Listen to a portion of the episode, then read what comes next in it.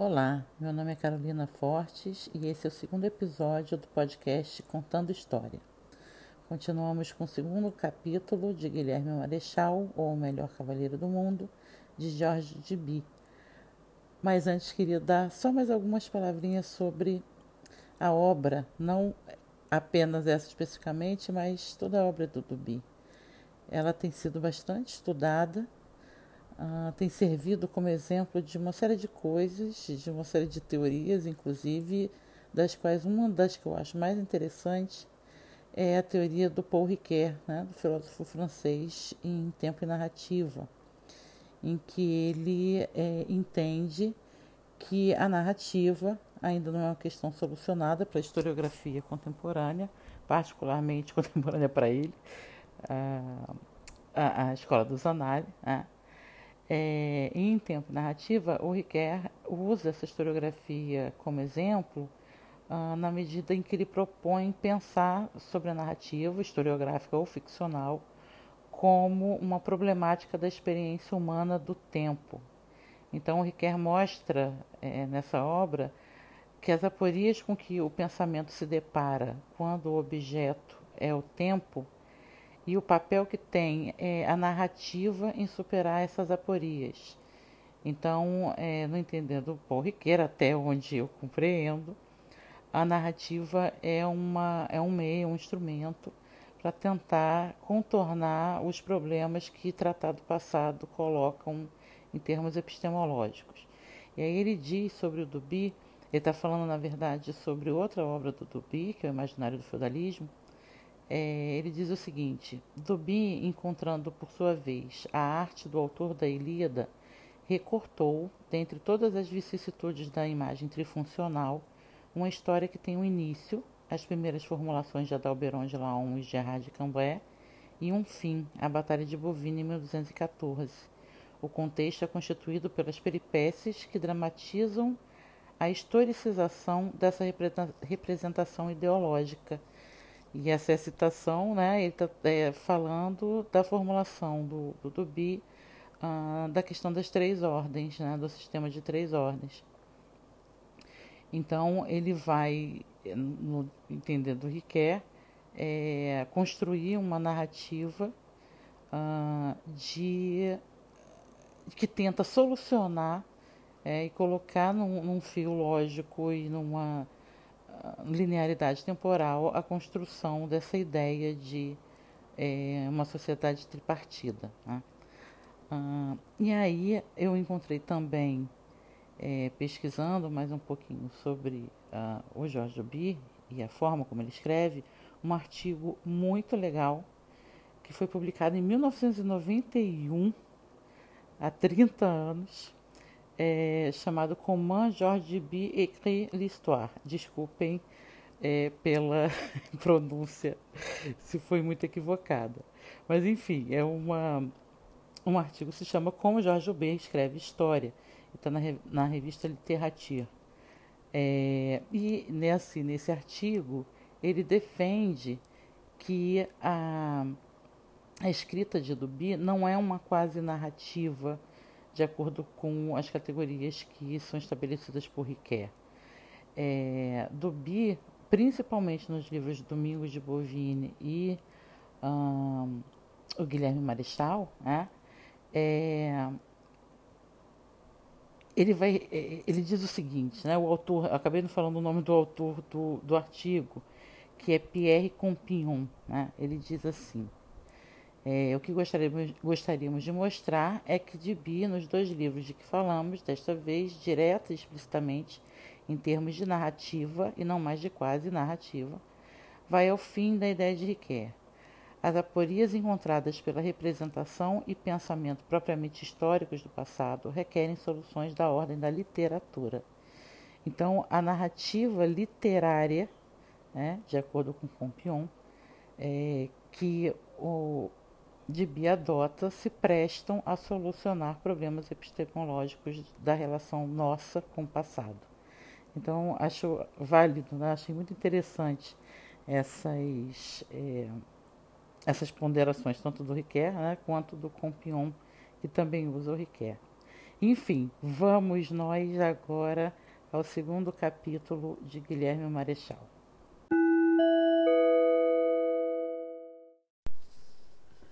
Durante toda a representação sacra, que no cumprimento da vontade paterna ele ordenara tão bem, o jovem marechal ocupou o primeiro lugar após o do defunto. Desde que o pai se acamou, ele praticamente não se afastou dele, praticamente não dormiu.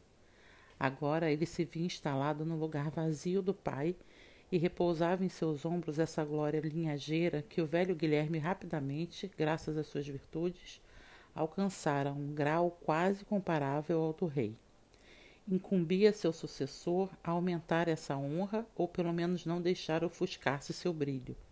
Por isso, seu dever primeiro consistia em arraigar a imagem do fundador na memória tão profundamente que ela pudesse resistir ao desgaste do tempo, sem jamais se apagar por completo, apontando a cada geração de seus pósteros um exemplo de boa conduta. Essa memória, é óbvio, fora confiada a numerosas comunidades de padres ou monges, uma de cujas funções, certamente a principal aos olhos dos leigos, consistia em orar pelos mortos até o fim dos tempos. Talvez também fosse conservada pelos ornamentos da sepultura. O sepulcro do Marechal no Templo de Londres desapareceu antes de ser descrito pelos amadores de antiguidades. É justo supor que estivesse revestido de sinais expressivos, de figuras comemorativas. Adquiria-se o hábito, na época, de inscrevê-los nos túmulos dos ricos homens. Mas era preciso mais que isso. Era preciso ultrapassar o espaço reservado à devoção religiosa. Um outro memorial devia ser construído, de ordem profana, capaz de fazer o renome do desaparecido irradiar-se no espaço social em que ele se ilustrara e que jamais deixara, a não ser dias antes de entregar a alma, quando se tornou monge templário. Convinha fazer brilhar sua glória nas cortes principescas e nos acampamentos erguidos perto dos campos de batalha. Importava, por conseguinte, que o valor de Guilherme Marechal fosse celebrado nas formas específicas de uma cultura que fora a sua que era de todos os seus amigos e que ele contribuíra para exaltar a cultura da cavalaria. Quase todas essas formas eram então como que happenings, divertimento festivo, fugaz, frágil, tão volátil que nada delas chegou a nós, salvo a letra de algumas canções. O monumento que Guilherme, o moço, resolveu erigir em memória de seu pai foi precisamente uma canção a intenção era de manter o defunto presente através de palavras, mas não como nas imagens associadas ao culto funerário, apresentando-o em retrato estático, descrevendo com exatidão e minúcia os traços peculiares de sua fisionomia, de sua silhueta, representando o herói através de sua pessoa física. Esse aspecto do Marechal a canção evoca bem cursivamente o feitio de seu corpo e o que afirma dele é muito banal. Belos os pés, belas as mãos, belo de corpo, bem ereto, estatura avantajada. Só que era moreno de cabelo e de rosto, o que não constituía elogio. Os santos e os valorosos se reconheciam pelo louro, pela pele clara. Nesse tempo se prendia o escuro, tenaz, a ideia de pecado, de miséria, e que, qualidade bem-vinda esta, num cavalheiro, sua abertura de pernas era das mais amplas. Mas em começos do século XIII, as artes plásticas, cada vez mais empenhadas na figuração da luz, não se interessavam ainda pela semelhança. A escultura e a pintura expunham, defronte a um cenário abstrato, personagens cujo caráter específico se exprimia não em uma fisionomia, mas em emblemas simbólicos e atitudes. O que mostravam eram principalmente ações. O poema composto para a glória do Marechal também descreve ações, seus gestos, gestas, canção de gesta. A expressão até conviria, porque o poema foi descrito, se não na forma, que é dos romances, pelo menos no espírito dessas epopeias riquíssimas, das longas séries de versos que contavam, por exemplo, as façanhas várias de outro Guilherme, o de Orange, do nariz curto. O Marechal reviveu na relação pormenorizada exata das peripécias de sua existência. Sua biografia foi escrita para ser ouvida, recitada em público por um leitor profissional. Em que circunstâncias? De que maneira? Não dispomos de nenhuma indicação a respeito. Sabemos apenas que foi oferecida a atenção da parentela mais próxima.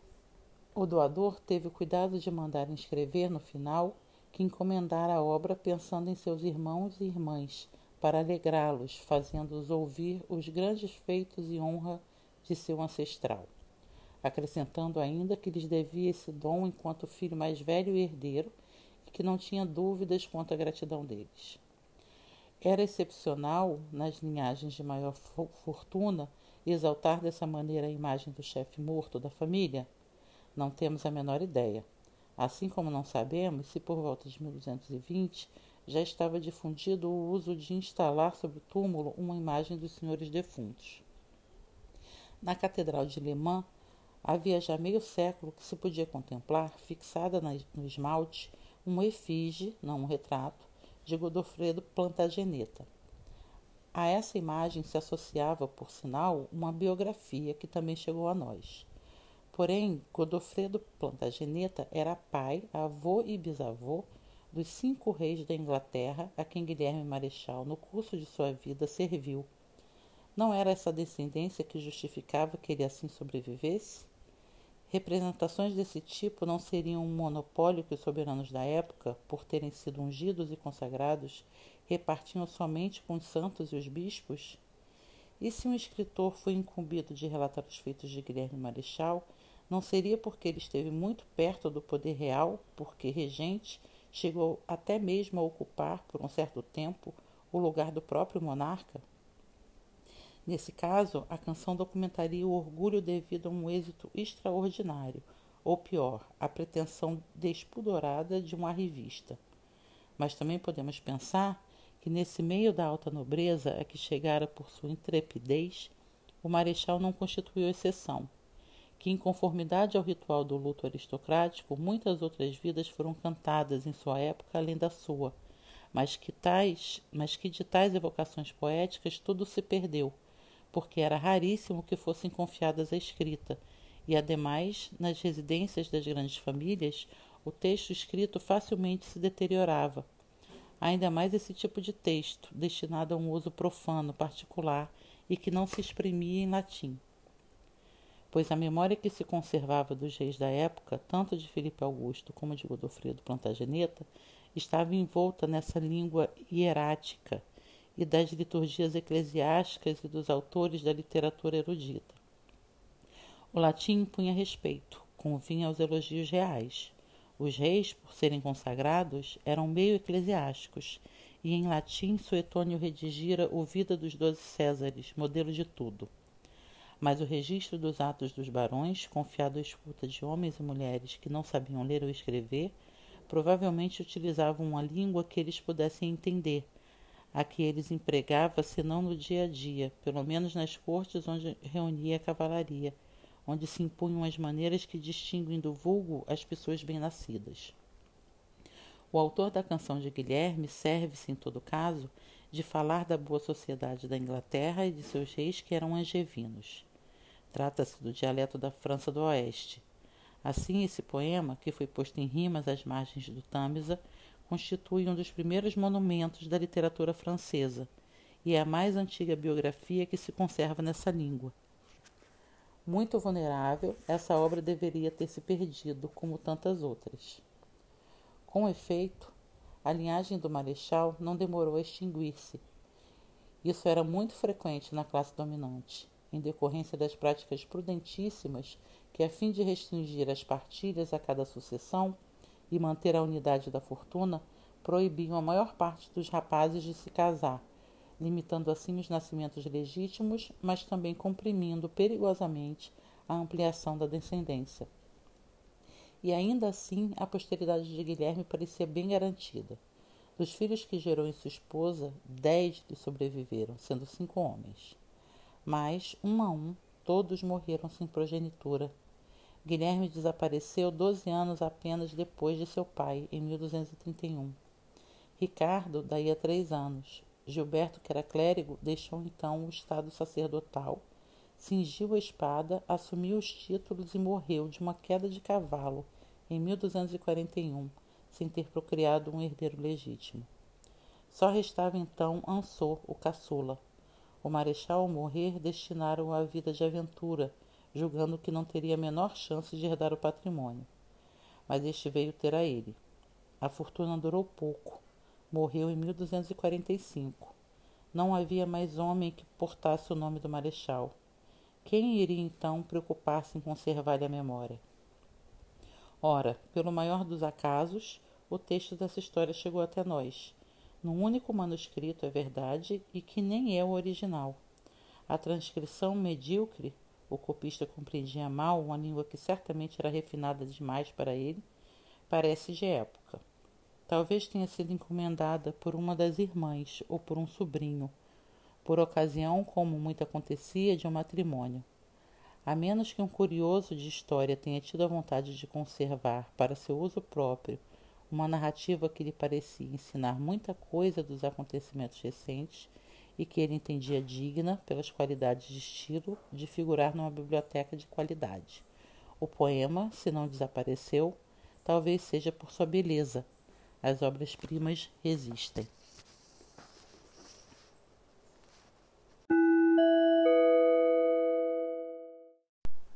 Nesse trecho, eu quero destacar três passagens. A primeira diz respeito à sepultura do Guilherme Marechal, que o Gibi diz que é, não, não permaneceu.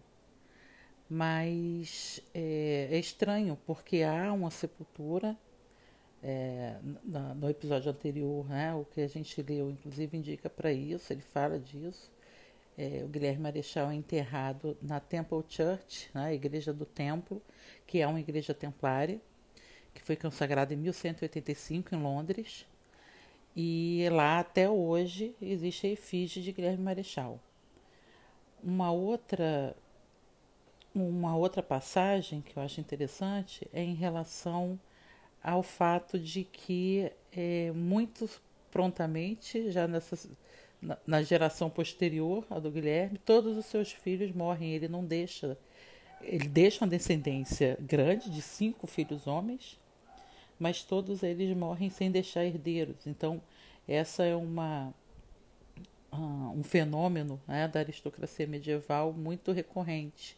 As famílias, as linhagens desaparecerem muito rapidamente porque, entre outros fatores, é, os homens casam muito tarde. Então acabam tendo essa chance de deixar é, herdeiros legítimos, pelo menos, né, que nascem dentro do casamento.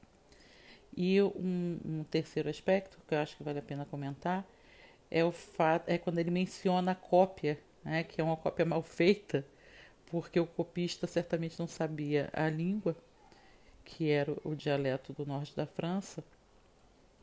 Hum, porque é, na Inglaterra, como a Inglaterra tinha sido conquistada né, pelos, pelos franceses, é, a língua aristocrática era esse, esse dialeto francês.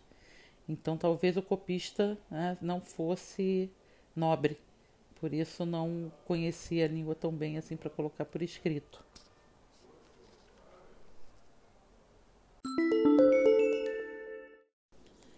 127 folhas de pergaminho, não faltou uma sequer. Em cada uma delas, duas colunas de 38 linhas. Ao todo, 19.914 versos. Guilherme, o moço, não poupou cuidados. Sete anos se passaram na coleta de informações, na elaboração e adequada edição da obra. O resultado custou caro e quem o financiou quis que todos o soubessem, que isso constasse do poema. O filho primogênito, que arcou com todas as despesas, foi, portanto, o responsável pela realização da obra. Mas não foi ele quem a escreveu, nem poderia fazê-lo, faltando-lhe lazer e, acima de tudo, competência. Para tanto, contratou um artesão, cujo ofício consistia em compor canções, um homem desses que de trovar entendem viver, um trovador, ou em francês, um trouvert, isto é, trovador da França do Norte, que exerce sua arte baseado nos modelos dos autênticos e primeiros trovadores, em francês, troubadour, os da Provença. Nós conhecemos o nome desse que o livro fez e trovou, João. Não, porém, o sobrenome, não a identidade. É magnífico escritor, palavras vivas, justas, apropriadas, faz límpida a narrativa, inspiradas as personagens, o diálogo envolvente, sabe mostrar, cumpriu com perfeição sua incumbência, tornar o Marechal presente, vivo. Além disso, revela-se historiador muito consciencioso. A própria obra se apresenta como uma vida, mas igualmente como uma história. Faz uns cem anos que, nos mosteiros e nas colegiadas, os homens que se dedicam a relatar os fatos que chegaram a seu ouvido empenham-se em verificar as informações, em criticar os testemunhos com o mesmo escrúpulo dos historiadores de hoje em dia. Essa preocupação nosso autor também manifesta. João trata de sempre indicar suas fontes. Em várias ocasiões, ouvimos-lo que confessa suas hesitações, que explicita as exigências de veracidade que deseja respeitar. Assim procede ao relatar como se passou a Batalha de Lincoln, quando o Marechal triunfou como se rei fosse. O acontecimento é estratégico, fundamental. A carreira do herói e toda a ação que o poema foi desenvolvendo então chegam a seu ponto culminante. É preciso ver com muita clareza, não dizer nada de que não se tenha muita certeza. Nesse ponto, João Anônimo faz sua, prof, sua profissão de fé. Aqui, senhores, que me convém dizer? Os que me fornecem informação não concordam entre si.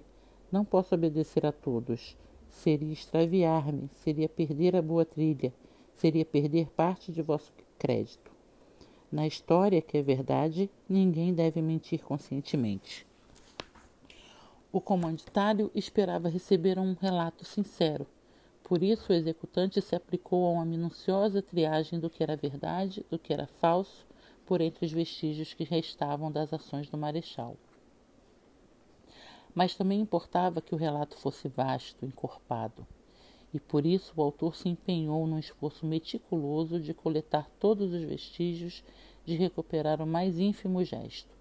O cuidado que dedicou a fazer exaustiva sua coleta explica que gastasse tantos anos antes de completar a obra que lhe fora encomendada.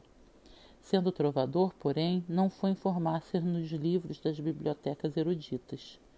Sua independência fica bastante nítida quando confrontamos seus dizeres com os dos cronistas a quem teria sido tão fácil de se referir e que, por sinal, vão se pilhando uns aos outros. Não vemos entre a relação que eles propõem dos acontecimentos e a dele sequer a mínima convergência que permitiria supor que João os tivesse lido. Ele abeberou-se em outras fontes que sem ele ficariam inacessíveis para sempre, pois pertencem à vertente profana da cultura do século XIII. Quase tudo que evaporou dessa parte da criação cultural. A nós ela não chega. É por isso que sua canção me soa apaixonante. Obra de um homem que não pertencia à inteligência clerical ou que pelo menos dela se afastara no curso de seu trabalho. O poema é um depoimento raríssimo sobre o que eram, entre os cavaleiros da época, o senso e o conhecimento da história dá forma a uma memória que não direi sequer cortês, pois nas grandes cortes principescas o peso da influência eclesiástica sobre as maneiras de pensar dos, dos leigos era sensivelmente maior do que na casa de Guilherme. O que a nós chegou é infinitamente precioso. A memória da cavalaria em estado quase puro, da qual, não fosse esse testemunho, quase nada saberíamos. A dar-lhe crédito seria sua memória própria que João o Trovador investigou. Enquanto redigia a biografia, é de se supor que pertencesse à domesticidade mais próxima de Guilherme o Moço. Mas se pensarmos que não é mero artifício do estilo, nem simples redundância, o fato de ele intervir pessoalmente aqui e ali, no desvio de um verso, afirmando isto eu vi, lembro-me daquilo, então deveremos supor que esse escritor bem podia ser um daqueles arautos d'armas que no campo de torneio punham ordem nos recontros, identificavam os protagonistas segundo seus sinais heráldicos e, cantando-lhes as façanhas, faziam crescer a reputação dos campeões. E que, como outros especialistas na publicidade da cavalaria, ele fizera parte, pelo menos em uma que outra fase, dos próximos do marechal, homem que pagava bem. Por outro lado, como os feitos que o autor diz haver presenciado remontam até cerca de 1180, o poema teria sido escrito por um homem já bastante idoso. O dialeto normando de que se vale, que se vale confirma, aliás, esse fato. Nele aparecem tantos arcaísmos que até poderíamos situar a composição da obra 30 anos antes, no final do século XII. Outro elemento confirmatório teríamos na insistência com que João chora os bons tempos passados, quando, segundo ele, tudo era mais belo, a menos que isso não passe de um lugar comum da literatura de corte da época. Contudo, no essencial, a informação, como diz ele, a matéria que a molda, vem de outras pessoas. Quando, nos derradeiros versos, apresenta os créditos da obra e roga a Deus que dê a alegria do paraíso àqueles que contribuíram na sua execução, menciona três pessoas em especial: o produtor, Guilherme, o Bom Filho, o, o realizador, ele próprio, e ainda um terceiro homem que, por amor, por bom amor ao seu senhor, forneceu a informação, consagrando, consagrando a tal ofício seu coração, mente e haver, João. Da mesma forma que Paul Maier, editor desse texto, considera que esse João não é nosso autor. É um João de identidade muito precisa. Faz apenas um momento que o deixamos, o mais íntimo de todos na agonia do Marechal. João de Erli.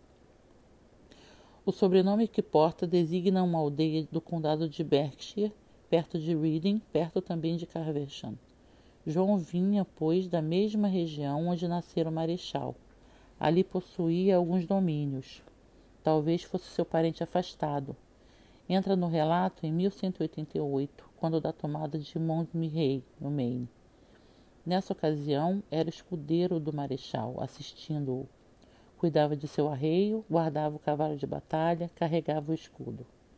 Tais funções cabiam normalmente aos rapazes, aprendizes do serviço militar. Guilherme estivera na mesma posição uns 20 anos antes. Por volta de 1188, João de acabava de entrar para seu serviço. O marechal acolhera-o ao retornar da Terra Santa. Antes estivera por escudeiro Eustáquio de Bertrimont, Tal como Guilherme há mais tempo, tal como Eustáquio há menos, João não demorou a tornar-se cavaleiro. Porém, não se separou de seu homem mestre. Seguiu-o a cada passo, compartilhando de sua fortuna. Assim também se elevou pouco a pouco no nível que lhe competia. O rei João, em especial, cumulou-o de favores. Parece, contudo, que sempre se conservou moço, no sentido que tinha essa palavra na língua dos cavaleiros é muito provável que jamais se tenha casado. É certo, pelo menos, que morreu sem ter filhos. Em 1231, seu irmão Henrique recebeu sua herança integral. Passou toda a vida ligado a Guilherme Marechal por esse sentimento que o poema chama de amor. Palavra fortíssima. É o ápice da amizade varonil. Ela justifica o papel que João de Erli aqui assume. Ele é um informante por excelência. O poema se nutre basicamente dos elementos que sua memória conservou durante os 31 anos em que serviu o falecido. Parece que o poeta, ao versejar, utilizou esse material já sob forma escrita, pois não diz várias vezes: o escrito afirma o que eu afirmo, é isso o que o escrito me faz supor. Se não leu os cronistas eclesiásticos, é certo, porém, que trabalhou com pergaminhos. Um deles é o registro já antigo, conservado nos arquivos da casa, que lhe serviu para indicar exatamente o que o Marechal ganhou numa série de torneios. Mas é também o caso desse outro escrito, ou melhor, desses escritos que ele menciona e que divergem, como já mostrei, a propósito da Batalha de Lincoln. A matéria na qual se baseou a história não foi, portanto, apenas uma memória transmitida por via oral. Ou, em todo caso, se nós ativermos a que o autor aponta, pelo menos parte das recordações de que ele foi incumbido de elaborar já havia passado anteriormente de, da fala à escrita. Já estava fixada em notas. Será que João de Erli começara a celebrar a glória de seu senhor e benfeitor às suas próprias custas? Pois está dito que ele gastou o seu haver nisso, ditando a alguns letrados tudo o que lembrava? É possível. Pelo menos o que está fora de dúvida é que as informações mais seguras que vêm de João de o duplo do Marechal, que sobreviveu a ele e tem o que contar. E conta o que viu com os próprios olhos, mas também, e talvez acima de tudo, o que o marechal em vida contava e gostava de ouvir contar. A memória de João de na verdade, coincide com a de Guilherme Marechal. João era o conservador oficial dessa memória. Ele continua a portá-la, morto Marechal, e a fazê-la reluzir, tal como em tempos havia portado e feito reluzir as armas de seu patrono, e entrega reluzente quando mandam fazê-lo, como, como fiel servidor que devota sincero amor a seu amo. Pela voz de João, mais novo que ele, uns vinte anos, fala o próprio Guilherme. Dele provém a informação de sua própria memória, pois afinal a canção não será o mesmo que suas memórias não escritas pessoalmente, porém faladas e depois reproduzidas fielmente, o mesmo que uma autobiografia, o equivalente dessas vidas de si mesmo que, tomando Santo Agostinho por modelo, alguns intelectuais como Gilberto de Nogent e Abelardo haviam começado a escrever um século antes, não possuímos as recordações pessoais de um cavaleiro contemporâneo de Leonor da Aquitânia e de Filipe Augusto, aproveitemos uma sorte tão favorável.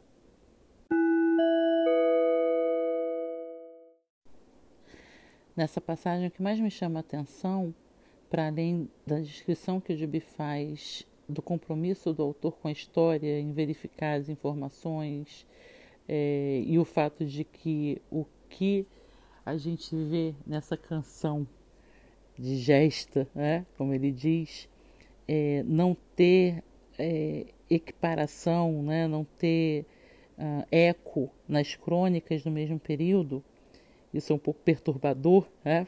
mas uma outra questão que para mim é, é, muito importante, principalmente nesse momento, porque estou dedicando minha pesquisa a isso, é a relação de amizade. Né? É o fato de que o João de Early, uh, e aí peço mais uma vez desculpa pela pronúncia, é,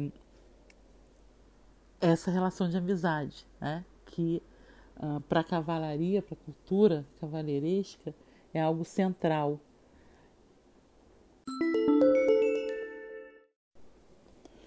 Essas recordações nos surpreendem por sua precisão. Precisão incrível, como cem anos mais tarde, vemos em pormenores das recordações de Joinville, que escrutinou seu passado ainda mais idoso que João de Erli e com a mesma intenção, a de fazer tornar a vida seu falecido senhor, repetindo as palavras que São Luís pronunciara, relembrando as suas atitudes, a cor de suas vestes. Também ele falando, ditando. Memória exata, infalível, prodigiosamente rica, a de todos os homens desse tempo que não sabiam ler nem escrever. Guilherme Marechal, como sabemos, era analfabeto. Um dia seu amigo Balduino de Betune lhe fez entregar uma missiva ele mandou que um clérigo a lesse, o qual se desincumbiu muito bem de sua tarefa, lendo-a palavra a palavra, diz a canção, sem nada saltar. Que deviam, portanto, confiar plenamente no que o seu cérebro arquivasse e que por isso se rodeavam de precauções para não deixar atrofiar-se essa faculdade natural, adestrando-a espontaneamente pela prática do canto. Guilherme gostava de cantar. Pela declamação, a mímica, a ruminação do que ouviam. O registro que temos dessa memória fiel é igualmente correto. Podemos verificá-lo. Paul Maier, que organizou a admirável edição da história em três volumes, publicados pela Sociedade Histórica da França em 1891, 1894 e 1901, muniu o texto de um comentário pormenorizado, preciso, que nos permite checá-lo item por item.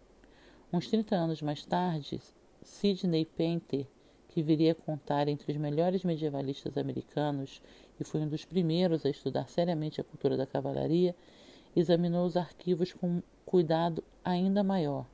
Seu livro, Guilherme Marechal, Cavaleiro Andante, Barão e Regente da Inglaterra, que foi publicado em Baltimore no ano de 1933, fornece todos os complementos que se possam desejar. Eu me baseio nesses dois monumentos de erudição e sinto-me perfeitamente à vontade.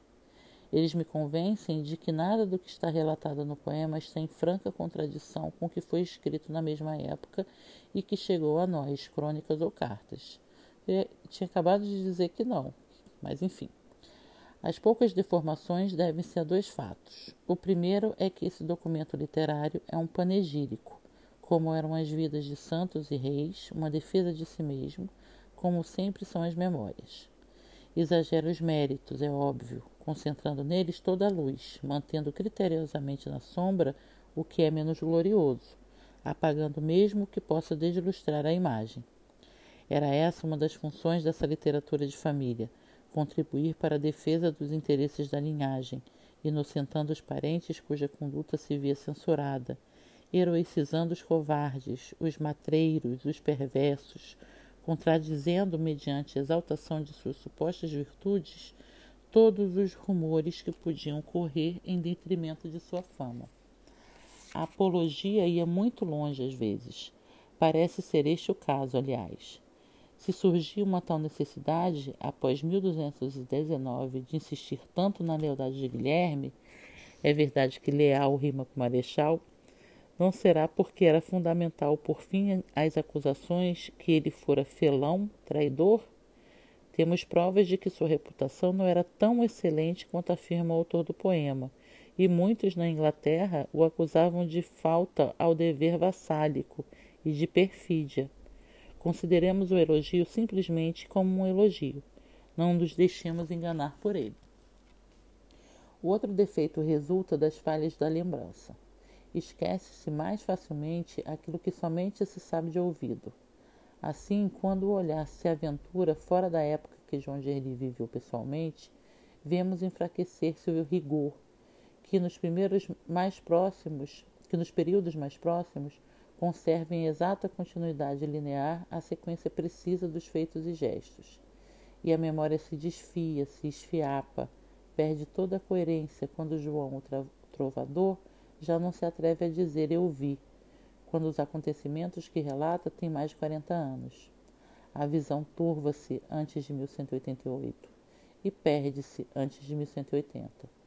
Essa é uma censura menor, devo confessar, quanto ao objetivo que me proponho.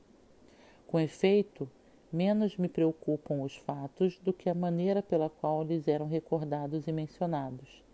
Não estou escrevendo uma história do que aconteceu, ela já existe, por sinal muito bem escrita. O meu propósito é simplesmente o de esclarecer o que ainda se conhece pouco, recolhendo nesse testemunho, cujo excepcional valor já apontei, o que ele nos conta da cultura dos cavaleiros. Quero apenas tentar ver o mundo como esses homens o viam. Falei em homens, pois esse mundo é masculino. Nele só contam os varões. Precisamos começar realçando este traço primeiro e fundamental.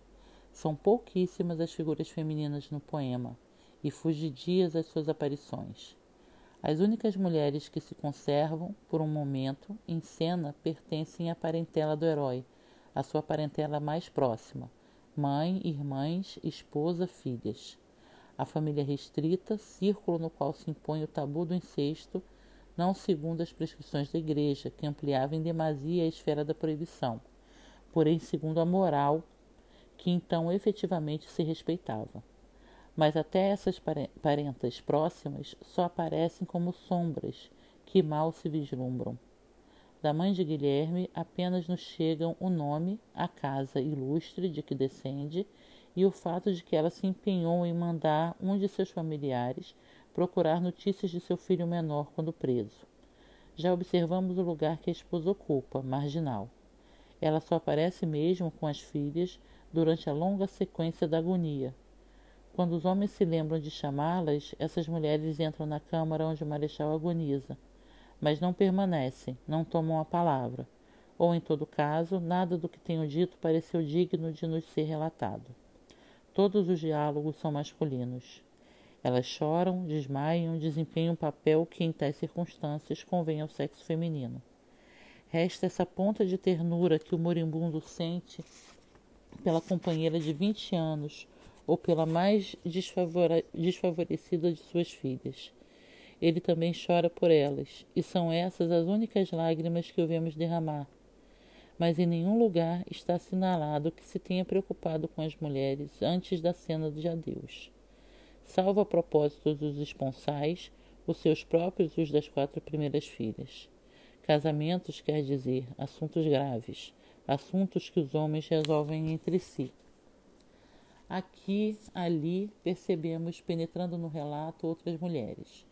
Contei ao todo sete emergências dessas, todas ou quase todas muito curtas. Na sua maior parte, são suscitadas pelo próprio desenrolar da narrativa. Descrevendo a morte do herói, o autor precisava abrir lugar às filhas que visitam, decentemente, o seu pai agonizante, que assistem decentemente a seu último suspiro. Igualmente convém, nas peripécias desse jogo especificamente masculino, que é o esporte militar, fazer intervirem ocasionalmente alguns personagens femininos. Alguns aparecem de maneira direta, pois sucede que certas mulheres tomem parte em tais ações. Mas pode-se dizer que são ainda mulheres? Já se nenhum traço feminino, elas combatem, na verdade, como homens. É o caso de Dona Nicole, que tinha por direito de herança o castelo de Lincoln defendeu-o com todas as forças contra a gente do príncipe Luís da França. É também o caso de mulheres menos bem-nascidas que metem diretamente a mão na massa. As burguesas de Drincourt, a atual Neufchâtel-Ambray. Neste burgo, os cavaleiros franceses e normandos se batiam quando os últimos começaram a vencer então as mulheres juntaram-se aos maridos que saíam de suas casas e perseguiram os franceses em debandada, armadas com porretes, massas, machados. Antes disso, essas amazonas, junto com as damas da nobreza, se acotovelavam nas janelas e no alto das galerias. Desde o começo da partida, elas já acompanhavam o desenrolar do combate, espectadoras apaixonadas. Precisamos dizer que esse combate no poema é descrito como se costuma descrever um torneio, com arautos menestréis que contam cada golpe desferido e um público atento de torcedores. Com efeito, na incerteza geral que mencionei, já que esse acontecimento se passa na retaguarda da memória, supõe-se que o herói foi armado cavaleiro naquele dia. É por isso que tal escaramuça é tratada como uma dessas festas nas quais os cavaleiros recém-armados exibiam sua audácia, mostrando-se às suas admiradoras. Na verdade, porém, a história de Guilherme Marechal sugere que as mulheres, naquele tempo, não assistiam aos torneios com tanta frequência quanto se supõe. Descrições de torneios são o que não falta ao relato que estou comentando. Ora, a presença feminina é mencionada, e ainda assim às margens da ação, somente em dois de tais recontros. Em Claire, na Champagne, Fim da partida. Uma mulher de elevada estirpe, ciosa de agir com elegância, veio oferecer ao Duque de Borgonha, padrinho de uma das seleções em campo, uma solha mirabolante com dois pés e meio de comprimento, ou talvez ainda maior. Esse objeto simbólico constituía o prêmio destinado ao melhor. É notável, não há dúvida, que coubesse a uma mulher conferi-lo, e esse dado vem confortar aqueles que acreditam na elevação da mulher no século XII, comprazendo-se em imaginar, num quadro trovadoresco, belas que coroam os mais valorosos. Quem é príncipe de coração nobre não fica com tais presentes, distribui-os a outros, a outros, fingindo que os considera mais valentes.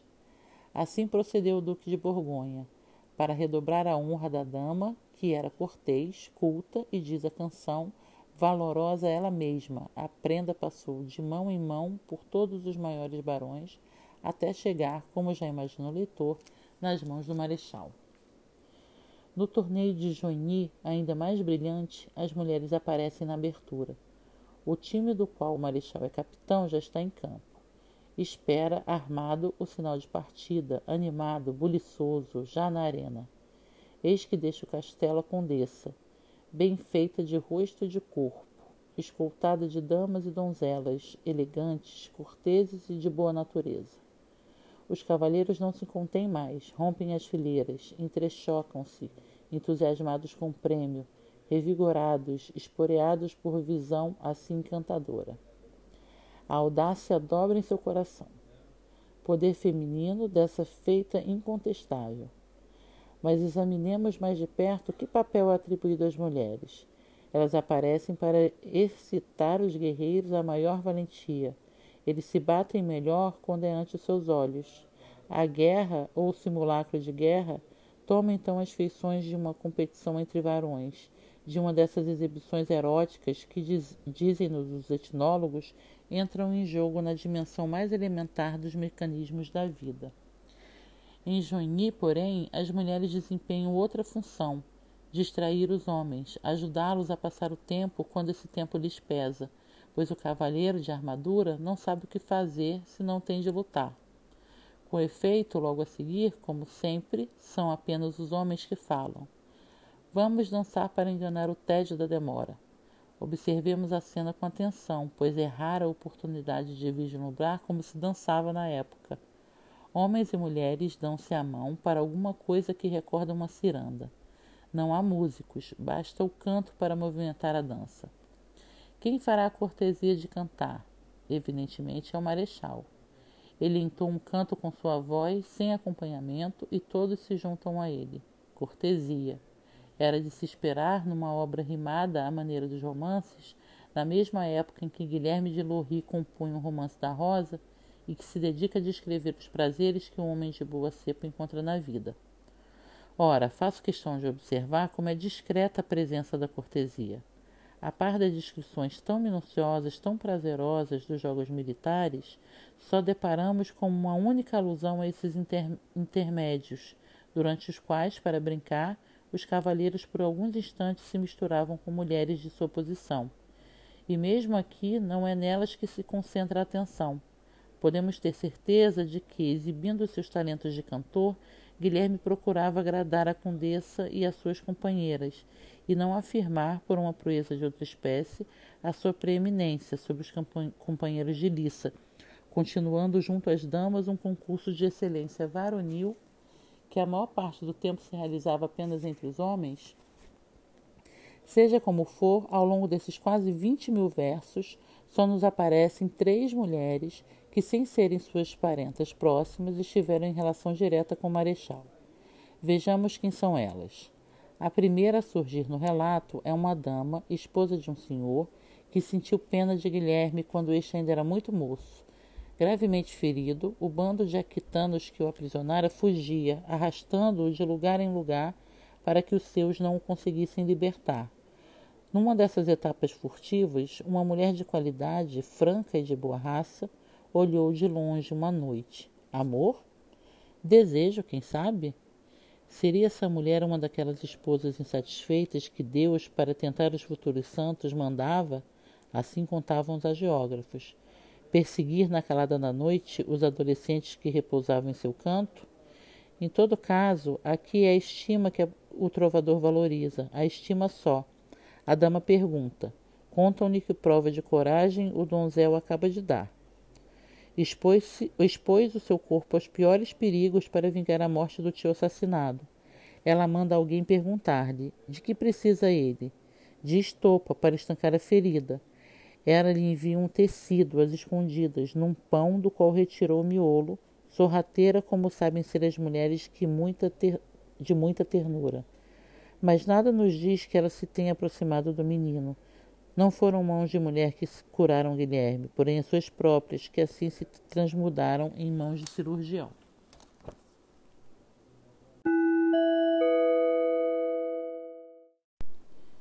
Aqui acho que merece mais um breve comentário sobre a preocupação do Jubi com a questão das mulheres, né? Ele é um historiador das mulheres, é uma das um, é um dos temas né, ao qual ele se dedicou, aos quais ele se dedicou com bastante atenção e com resultados absolutamente excelentes. Né? Então, ele tem algumas obras que são voltadas para a questão é, das relações entre homens e mulheres, especificamente das mulheres, como, por exemplo, O Cavaleiro, a Mulher e o Padre, que foi lançado originalmente em 1981. Ele organiza, junto com a Regina Pernod, se não me engano, ah, com a Michelle Perrault, perdão, o História das Mulheres no Ocidente. Ele também tem uma obra sobre amor e sexualidade no Ocidente, de 93. A História das Mulheres no Ocidente é de 90. E ele tem três livros eh, que a gente pode entender como uma série, né? São As Damas do Século XII, é o primeiro que ele escreve entre 95 e 96, e ele vai escrever mais dois, né, sendo o último deles a Eva e os Padres. Então, o, o Dibi é um dos precursores, eu acho, dessa nova geração dos Zanardi a se preocupar especificamente em estudar a história das mulheres. A segunda história é de amor, porém de um amor do qual o herói não é sujeito nem objeto. Cavalgava solitário na companhia de seu escudeiro Eustáquio rumo a Monte Mirel, onde esperavam dois de seus companheiros de aventura, Balduíno de Betúnia e Rio de Ramelincourt. Enquanto viajava, teve vontade de dormir. Deita-se ao lado da estrada, que talvez datasse dos romanos, Manda tirar a rédea e os arreios aos cavalos, deixá-los pastar soltos. Adormece. Um ruído desperta, uma voz de mulher bem perto. Ela diz: É a única mulher em toda a canção de quem ouvimos as palavras. Ah, meu Deus, como estou cansada! Não está só. Abrindo os olhos, Guilherme percebe um casal que passa, montando em dois palafrens bem alimentados, furtivos no seu grande furto e, portanto, fardos ricamente ataviados. No original, Amblin Grand Amblure, o verbo ambler do francês medieval foi desaparecido, junto à ideia de voar e a de roubar, como o atual voler. Tentamos manter esse duplo sentido na tradução, nota do tradutor. O homem é belo, de condição livre, a mulher bela, dama certamente ou donzela ambos muito elegantes, adornados com capas de bom tecido flamengo. Eustáquio, o que ouço? Põe a abrir em meu cavalo, quero saber de onde eles vêm, para onde vão. Com efeito, é de bom tom abordar as pessoas que cruzamos no caminho quando são gente de qualidade. Na pressa, o marechal esquece a espada. Alcançando o cavaleiro, toma-o pela manga do manto, pergunta-lhe: Quem sois? Um homem. Bem vejo que não sois bicho. O outro se livra com um safanão e prepara-se para tirar a arma da bainha. Quereis briga e destê-la. O diálogo é de João, o trovador, que estou seguindo literalmente. Eustáquio, minha espada. O desconhecido deixa cair o manto, guarda a arma, tenta escapulir, mas é alcançado sem demora. Resiste, cai-lhe o chapéu, enxerga-se sua tonsura é um monge, o mais belo monge do mundo. Envergonhadíssimo, angustiado, rende-se. Estamos à vossa mercê, sou monge, como podeis ver. Ela é minha amiga, note-se que termo usa, não diz esposa. Rapteia de sua terra, estamos seguindo para o estrangeiro. Chorando, a moça confessa ser flamenga, irmã de Dom Raul de Lens. Não há sentido em vagardes assim sem sentido, censura Guilherme. É insensato uma moça de boa cepa percorrer as estradas como uma puta. Os únicos errantes toleráveis são os cavaleiros andantes. E de desistir dessa loucura, eu vos reconciliarei com vosso irmão, é conhecido meu. Mas ela replica: Nunca tornarão a me ver numa terra onde sou conhecida. O marechal não insiste, inquieta-se. Tem alguma coisa, denários ou qualquer outra moeda? O monge mostra um cinto repleto de moedinhas. Ali tem pelo menos 48 libras, gaba-se. Esse dinheiro ele porá a juros numa boa cidade de comércio. Viverão de rendas. Usura, pelo amor de Deus, não posso admiti-lo. Eustáquio, confisca as moedas. Isso feito, o casal consegue escapar. Já que se recusam a emendar-se, já que sua maldade os arrebata, Guilherme manda-os ao diabo. Eustáquio recebeu ordens de não dizer nada quando o marechal voltasse junto dos amigos. Estes perdiam a paciência, esfomeados. Para revigorá-los, Guilherme lançou o saco de dinheiro sobre a mesa do albergue. Contaram as moedas. O monge não havia mentido. Mais de dez mil denários, soma bastante para comprar muitas coisas belas. Depois de comerem e beberem, Guilherme disse de onde vinha fortuna tão inesperada. Rio protestou. Então eles ficaram com as montarias e bagagens.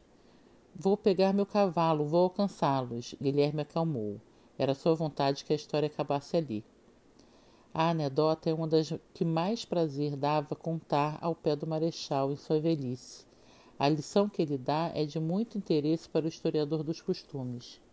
Revela-lhe que o que fica oculto em quase todas as fontes que ele consegue interrogar excetuando as romanescas, que temos toda a razão em considerar com relativo ceticismo, as moças nas famílias de maior prestígio nem sempre eram dóceis. Acontecia que vivessem um amor livre, que casais se formassem sem o assentimento da parentela. As órfãs, negociadas entre o irmão e os possíveis noivos, por vezes tratavam de casar-se sozinhas. Com uma frequência talvez menos excepcional do que nos parecia à primeira vista, sucedia que o rapto, a fuga, os noivados clandestinos, numa palavra, o amor, viessem perturbar as tramóias dos chefes de família.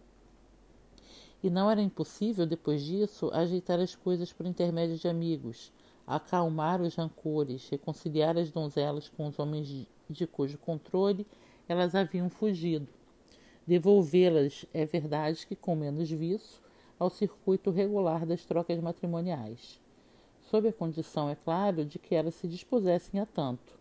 Essa história nos mostra que algumas, ou por vergonha ou por paixão, não aceitavam retornar ao aprisco, que havia mulheres decididas a decidirem elas mesmas o seu destino, pouco lhes importando o preço a pagar por isso.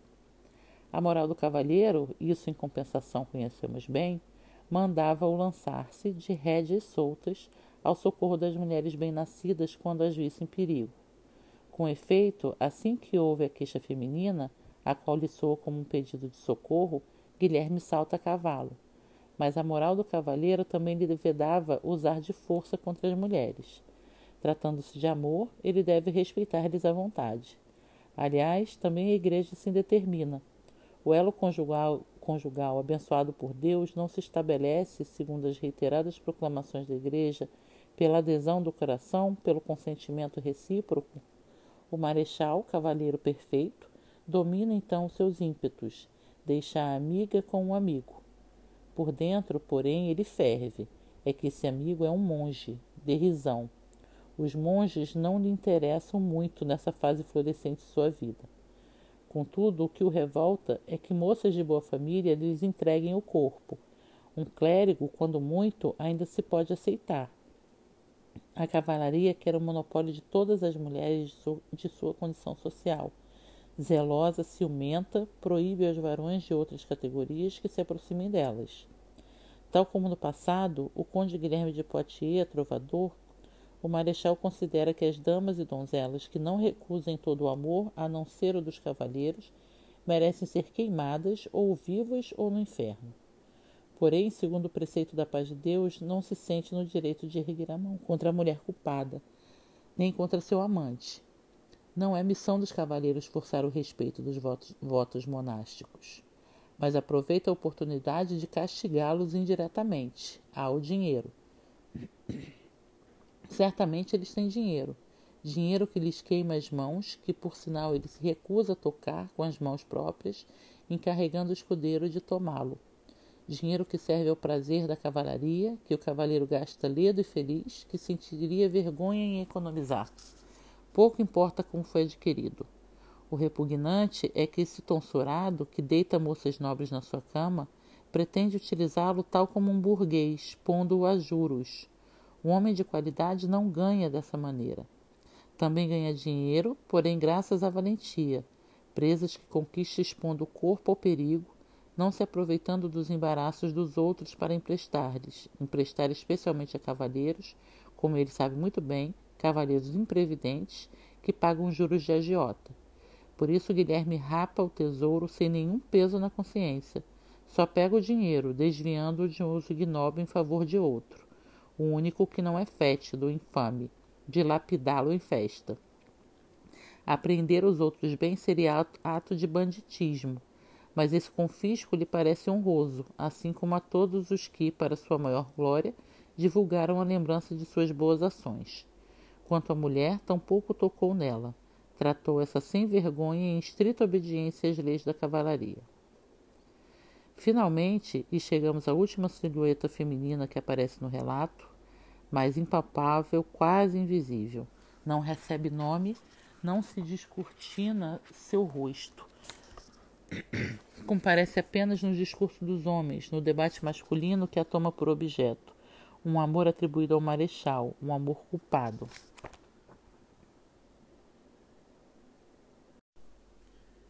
Em 1182, quando tem pelo menos 35 anos, ainda não se casou. É, como se dizia, donzel, mas já glorioso, célebre, invejado, pois. Por seus companheiros mais próximos, os guerreiros que, como ele, pertencem à enorme casa militar formada para Henrique, o Moço, herdeiro do rei da Inglaterra, que seu pai, Henrique Plantageneta, já mandou consagrar e coroar, associando-o ao seu poder. São cinco os que invejam a Guilherme. De três, o poeta cala o nome. Sua linhagem ainda não se extinguiu quando ele escreve o poema. Menciona somente Adão de Quebeuf e Tomás de Coulons.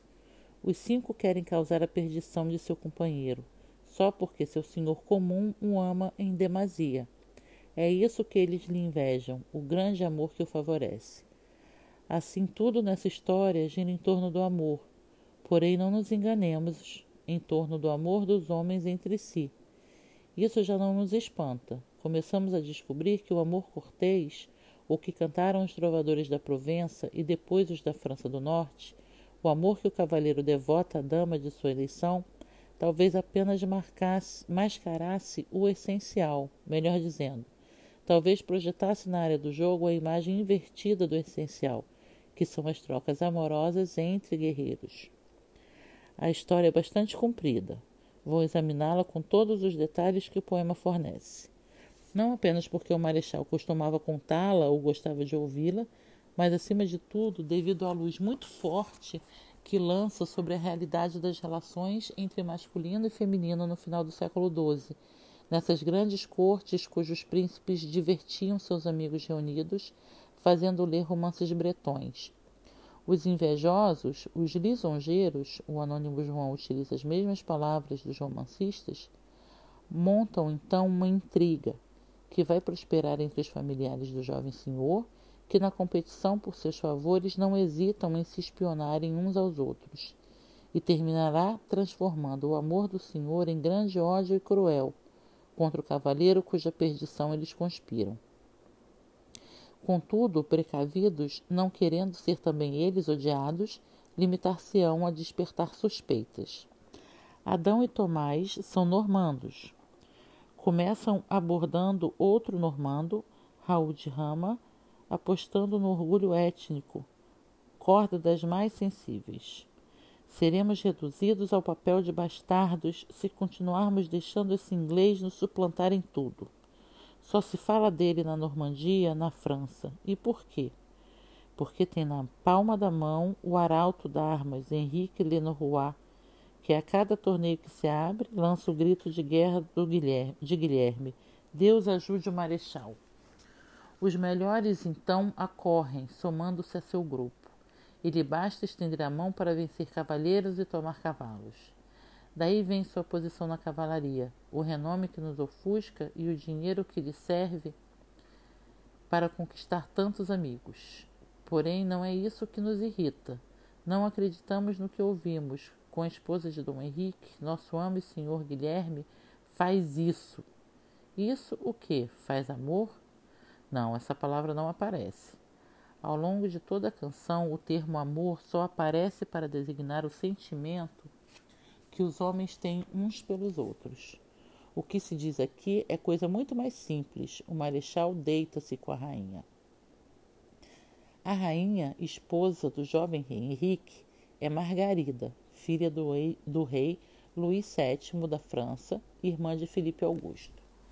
Em 1168, para consolidar a paz recentemente firmada entre a Casa Capeto e a dos Plantagenetas, ela foi entregue por seu pai ao filho de Henrique II da Inglaterra. O menino tinha cinco anos, ela três. Agora ela tem vinte e cinco, dez anos a menos que o marechal. É isso tudo o que sabemos a seu respeito.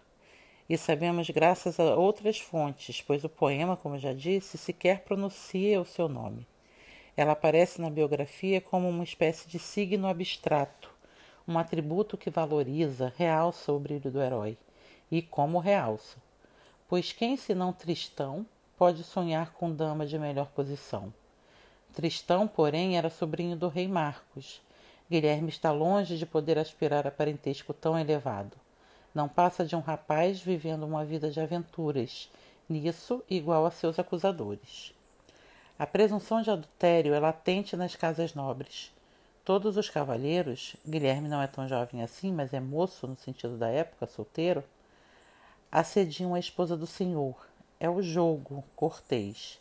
Apimenta a competição permanente que tem na corte seu lugar de escola. Rivalizam todos. Quem conquistará o amor da dama para assim ter o, o do senhor? Mas há um risco, o de acabar envolvido nesse jogo, de ultrapassar os limites da convenção. Nesse caso, o jogo se torna perigoso. Uma mulher quase não tem defesas nessas grandes residências sem paredes divisórias, escuras desde o cair da noite, repletas de homens. Aliás, a própria mulher, frustrada mais das vezes, pode ter vontade de se divertir. A promiscuidade favorece ligações que não são sempre necessariamente de mera exibição.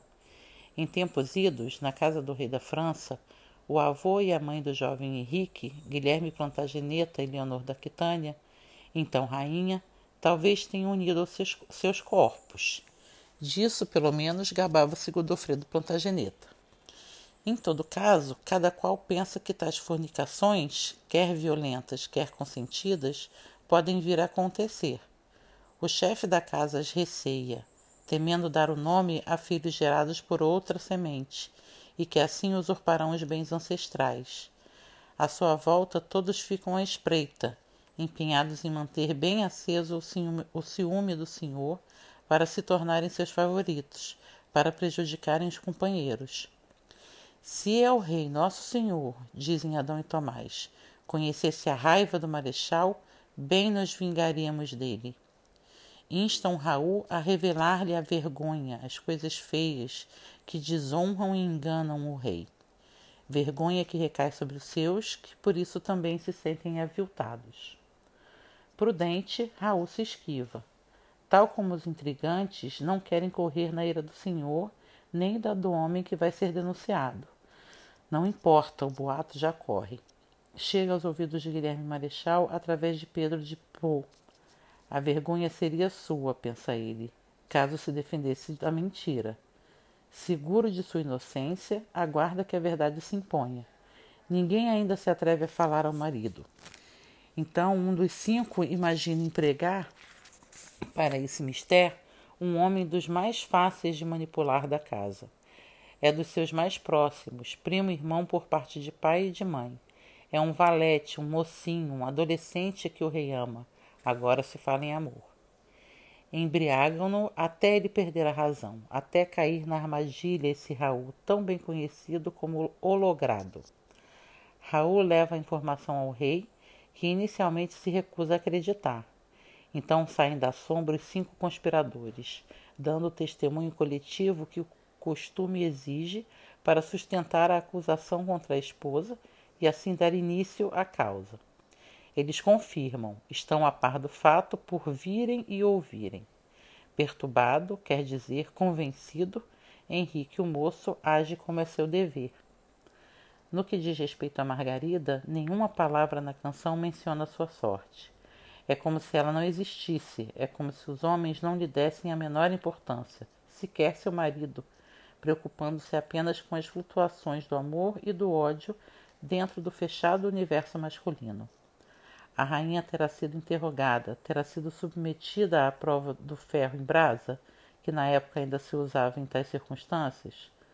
Sabemos apenas que Henrique, passados alguns meses, mandou-a de volta, como se fosse um objeto que perdera os atrativos, a seu irmão, rei Filipe da França, que por sinal logo voltou a encontrar-lhe uma serventia, casando-a com o rei Bela da Hungria. Mas nenhuma crônica afirma que esse repúdio tivesse outros motivos além das idas e vindas de uma diplomacia que naquele tempo tinha nos casamentos e separações seus meios mais habituais. Quanto ao marechal, o seu senhor voltou-lhe as costas e parou de lhe falar, privou-o de seu amor. Foi seu único castigo, mas o pior, que duramente o atormentou. Traído, ou fingindo-se traído, Guilherme retirou-se da corte. Espontaneamente conta a história. Logo, porém, lhe retornaram as esperanças. Henrique, o moço, precisava dele. Já se anunciava o último torneio do outono de 1182, antes que a época do Natal interrompesse a temporada esportiva. A seleção inglesa de nada valeria se o Marechal não figurasse nela, como antes, na qualidade de principal desportista. Vergonha e rancor se apagavam ante o desejo de conquistar mais uma Copa nesses campeonatos militares. Medimos aqui quanto podia valer o ciúme, quanto valiam também as mulheres, face aos prazeres que os cavaleiros esperavam alcançar na vida. Assim se viu chegar Guilherme, todo armado, no instante exato em que os cavaleiros, com as cores dos plantagenetas, iam entrar em campo. Sem dizer palavra, o marechal juntou-se a eles, fazendo durante toda a jornada os prodígios de excelência que dele eram esperados.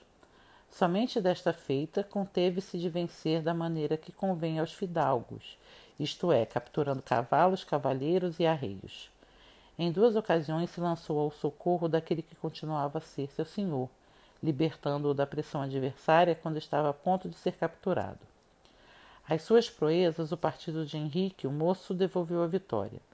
Dos dois lados, todos concordaram em reconhecer Guilherme como o melhor da jornada.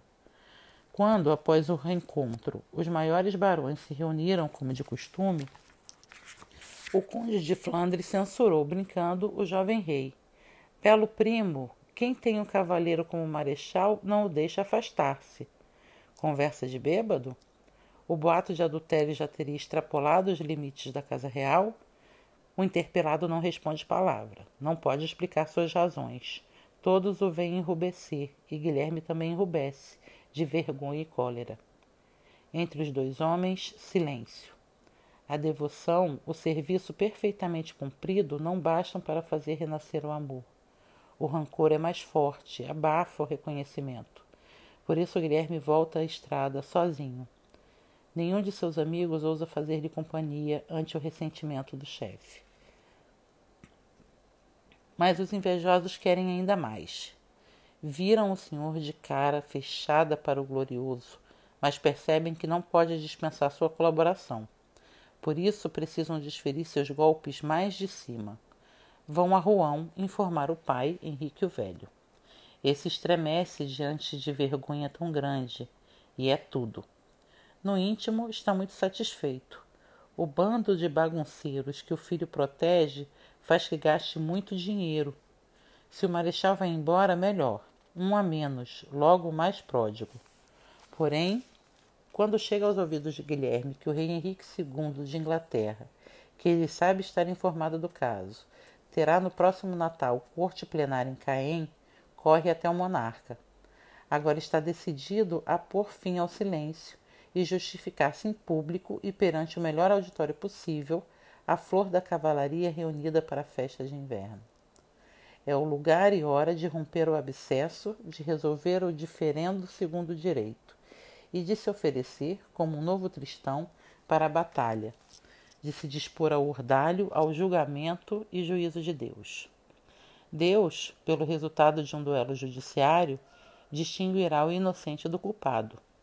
Guilherme aceita até mesmo que haja três combates sucessivos, disse disposto a enfrentar um após o outro os três mais valorosos capitães que se possa encontrar. Se não conseguir vencer a todos, admite que o marido desconfiado o mande matar, o faça enforcar. É isso que ele propõe, uma plena assembleia ao homem que se sente lesado. Ou então que lhe cortem um dedo, qualquer um, da mão direita. Aceita combater o campeão adversário com esse handicap. Novo rei Marcos, Henrique, o moço, recusa. Não cuido de vossa batalha. Há uma cena tão dramática, só falta um personagem, Isolda. Estará presente? O que nos surpreende é que assuntos desse tipo sejam tratados assim, como um grande espetáculo. Tudo o que resta a Guilherme é ir embora, o que faz solenemente.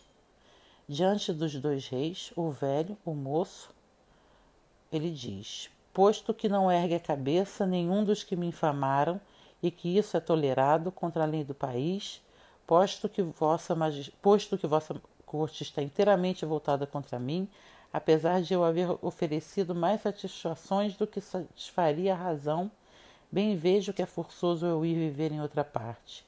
Alegra-me, pelo menos, que uma tal assembleia tenha visto com os próprios olhos como me foi negado o que era meu direito.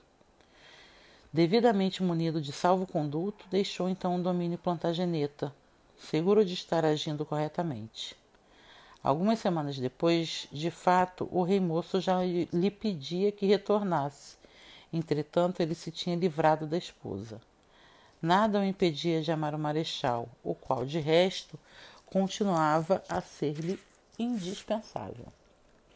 Tornou a amá-lo, com uma complacência que nos espanta, porém não cabia justamente aos reis, na medida em que encarnavam a primeira das três funções, a da sabedoria, mostrar, como escreve Jorge do Mesil, baseando-se nos trabalhos de Joey Criswell, uma serena tolerância face à fraqueza feminina. Segundo o panegírico do defunto, o rumor era calunioso. O marechal foi acusado injustamente, como a Santa Susana pelos velhos, enganado tal como os reis magos foram por Herodes, condenado sem provas como Daniel na cova dos leões. Quer dizer que era inocente? O segredo e a dissimulação pertencem, por definição, à cortesia. Em todo caso, podemos supor que não foi pequeno seu orgulho e que tinha prazer em se gabar de ter sido, uma vez em sua vida, amante de uma rainha. Assim não imitou com os gestos adequados no mais brilhante dos cenários e no mais belo dos papéis as aventuras daquele que foi o mais fascinante dentre os heróis romanescos? Quem sabe se no resto da vida, uma vez passado o perigo, ele se defendeu da suspeita com tanto ardor quanto deram a entender os que mais tarde celebraram suas virtudes. Não lhe agradaria deixar pairar a dúvida? Ao que tudo indica, sem insistir muito na pessoa da amante, cujo principal atrativo a seus olhos, como também no romance, consistia em ser esposa de um rei. Esses contos que tanto prazer davam aos cavalheiros, sem jamais os enfarar, neles alimentavam sonhos fadados a grande repercussão. Em que medida essa ressonância da fantasia determinou, se é que o fez, a recordação dos fatos vividos que ficou fixada na história de Guilherme Marechal? pois me surpreende ver como é curta a distância que separa das ficções corteses a realidade que o poema pretende descrever fielmente, e para medi-la, esse texto nos fornece uma ocasião ímpar. Uma tal constatação nos convidaria a não mais considerar tão falaciosa a imagem que a literatura romanesca apresenta dos comportamentos masculinos e femininos. De qualquer forma, penso que o Marechal, na atitude que a biografia lhe atribui, a de sentir-se honrado pela condição social da mulher que teria conquistado, é a melhor testemunha que temos para o que foi, na sua verdade social, o amor conhecido como cortês, negócio de homens no qual compareceu a vergonha e a honra, o amor, deveria forçar-me a falar em amizade, varonil. Repito, apenas dos homens se afirma que amam, num relato do qual as mulheres estão ausentes quase por completo gênero literário muito preciso, a apologia fúnebre talvez estivesse sujeita a esse tipo de discreta prescrição. Seja como for, nesse texto que podemos considerar como suas memórias, o Marechal nada revela de arroubos que, em nossa linguagem, chamaríamos de amorosos. Um tal silêncio já basta para dizer muita coisa acerca da condição feminina, ou melhor, da consideração que os homens da época tinham pelas mulheres. Nenhuma cá entre nós. Elas são, quando delas se fala, quantidade desprezível. Porém, há também muitos homens que não valem mais do que elas aos olhos do marechal e de seus amigos. Nenhuma alusão encontramos às massas do que tinham a função de lavrar a terra. Uma única, aliás, o comentário de que os camponeses sofriam com as guerras. Atenção, porém, não vamos pensar que os cavaleiros tivessem pena deles deploravam apenas os efeitos de sua miséria. Quando os pobres, saqueados, esfolados pelos combatentes, nada mais têm de seu, só lhes restando abandonar os campos e fugir, os próprios senhores se empobrecem. É destes últimos que devemos nos condoer. Tampouco aparecem burgueses, ou raramente, pois se trata de gente desprezível, que vai juntando dinheiro às custas dos cavalheiros, por eles espoliados. Mas o que é surpreendente é que os próprios homens de preces mal apareçam. Vemos passar somente alguns bispos, não dos mais santos, não dos mais cultos, simplesmente os que, com um elmo cobrindo a cabeça, vão ao campo de batalha com seus irmãos cavaleiros. O bispo de Drô, o bispo de Winchester. Ao que tudo indica, no seu período vigoroso e folgazão, o marechal não costumava conviver com clérigos ou monges. O monumento erigido à sua glória fala pouco em suas devoções, tão pouco quanto em seus amores, o que não nos permite, porém, supor que no correr da vida tenha frequentado poucas mulheres, pois sabemos que era devoto a seu modo, um modo livre, desconfiadíssimo dos especialistas da oração, um modo que podemos considerar bastante comum no meio militar. Foi rodeado de guerreiros que Guilherme viveu e agiu. Eles ocupam toda a sua memória. Alguns deles não eram nobres. Os ribaldos, que se batiam em troca de dinheiro a pé, como convém aos inferiores, seres repugnantes, mas de inegável eficiência. Vislumbramos alguns deles nos bastidores dos combates. O palco, porém, está inteiramente ocupado por cavalos e cavaleiros, e todos estes, salvo alguns sargentos, são de boa raça. Aos olhos do homem cujas façanhas ouvimos narrar, só importa uma parte da espécie masculina, a que é formada pelos combatentes dignos de tal nome, designados por Deus para tal ofício. A espada que receberam ao serem solenemente armados atesta qual é a sua vocação. São eles os cavaleiros. E o elogio do marechal é, acima de tudo, o elogio deles. A louvação se amplifica por um momento, no ponto culminante da narrativa, ao contar como a fortuna mudou de campo durante os combates de Lincoln, quando o céu deu a vitória a Guilherme e seus companheiros. Acreditamos então ouvir as palavras que garantiam a coragem desses homens e sua altivez na própria adversidade exaltando os valores principais de um Estado que eles tinham certeza ser o maior de todos. Profissão de uma fé imune a quaisquer dúvidas, profissão de desprezo não menos convicto por tudo o que é inferior a esse Estado, por toda ação que não é militar. O afã das armas que será? Empregam-se elas como a pá, a joeira, o machado? Não, bem mais grave é seu fardo, então da cavalaria que digo, que é cometimento tão rijo e arrojado, da arte tão árdua, que o mal de tentá-lo se guarda. Quem ergue-se ao alto pretende, dessa honra primeiro lhe impende, pois empreender-lhe o aprendizado. A cultura dos tempos feudais nada nos deixou que mostre mais claramente do que estes versos o que a classe dominante pensava de si mesma, ou como agia a fortuna para alcançar um homem e alçá-lo tão alto. Já está na hora de situar, em poucas palavras, o cenário no qual se movimentam esses cavalheiros. O teatro é evidentemente da guerra, do interminável conflito entre capetos e plantagenetas. Em 1066, a vitória de Hastings entregara a Inglaterra a Guilherme, duque dos normandos, e aos cavaleiros que o seguiam. A ilha assim caiu sob o domínio de uma aristocracia cuja cultura e maneiras de expressão eram inteiramente continentais e que do outro lado da Mancha conservava, além das sepulturas de seus antepassados, boa parte de seus interesses, domínios e poderes. A Normandia pertencia ao Reino de França, continuou a pertencer-lhe e seu duque continuou vinculado aos soberanos francos, sucessores de Carlos o Calvo e de Hugo Capeto, pelos ritos da homenagem, vassalo deles, obrigado pelo menos a nada fazer que pudesse prejudicá-los. Porém, sendo agora rei também ele, por direito de conquista, seu poder efetivo logo superou o do outro rei, seu senhor, que passou a ter como principal preocupação a de reduzir a desigualdade entre ambos. Ora, longe de se atenuar, o desequilíbrio agravou-se bruscamente em meados do século XII, durante a infância de Guilherme Marechal. O principado normando viera ter ao marido da neta do conquistador, outro grande vassalo do capeto, Godofredo Plantageneta, conde de Anjou.